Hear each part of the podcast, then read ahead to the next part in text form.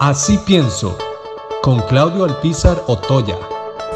Primero se anunció que Costa Rica compraba 6 millones de dosis de vacunas para el COVID-19. De de esa cantidad de esos 6 millones de dosis, 3 millones se le compraban a Pfizer, 2 millones a AstraZeneca y un millón a COSAC de la Organización Mundial de la Salud. La primera entrega de Pfizer llegó en diciembre.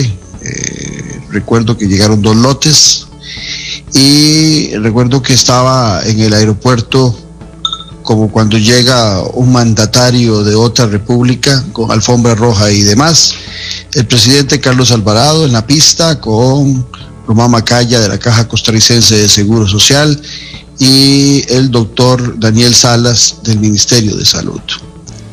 A la fecha no hay, no está definido la forma en que se va a atender y se va a aplicar todo lo referente a la vacuna. Todavía eh, en los hospitales, los equipos médicos siguen con grandes dudas de qué es lo que se va a hacer y cómo se va a hacer eh, en el tema de su aplicación. En Europa se definió que lo primero eran médicos y equipos de enfermería y administrativos de los hospitales, adultos mayores y aquella gente que por sus actividades no podían trabajar eh, desde su hogar, desde una computadora, sino que tienen que trasladarse. A la fecha, la vacunación en Costa Rica ha sido muy mal planificada, sin un plan y sin la actividad y la velocidad que se requiere.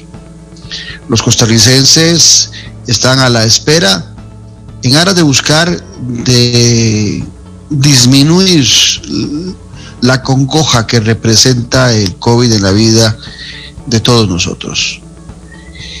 El Ejecutivo, una vez más, demuestra que no tiene la planificación ni los planes para poder ejecutar las cosas realmente importantes. Y si el tema de la salud nos preocupa tanto como nos preocupa, deberíamos estar mucho más activos en la recuperación, no solamente de los que están en los hospitales, sino de prevenir que muchos otros costarricenses no lleguen a nuestros hospitales por el tema del COVID-19 es necesario exigirle al gobierno de la República más seriedad, más transparencia y menos show a la hora de atender temas de la salud que son tan delicados y que ojalá la vacuna con esos equipos que facilitó la Universidad de Costa Rica, porque no los teníamos para poderlos tener en congeladores, se aplique de la forma correcta y en una forma inmediata. El tema del COVID sigue presente en la vida nuestra en marzo de este año estaremos cumpliendo un año en Costa Rica de vivir con COVID y es importante que se solucione con la velocidad que requiere para ver si recuperamos algo de normalidad en nuestras vidas.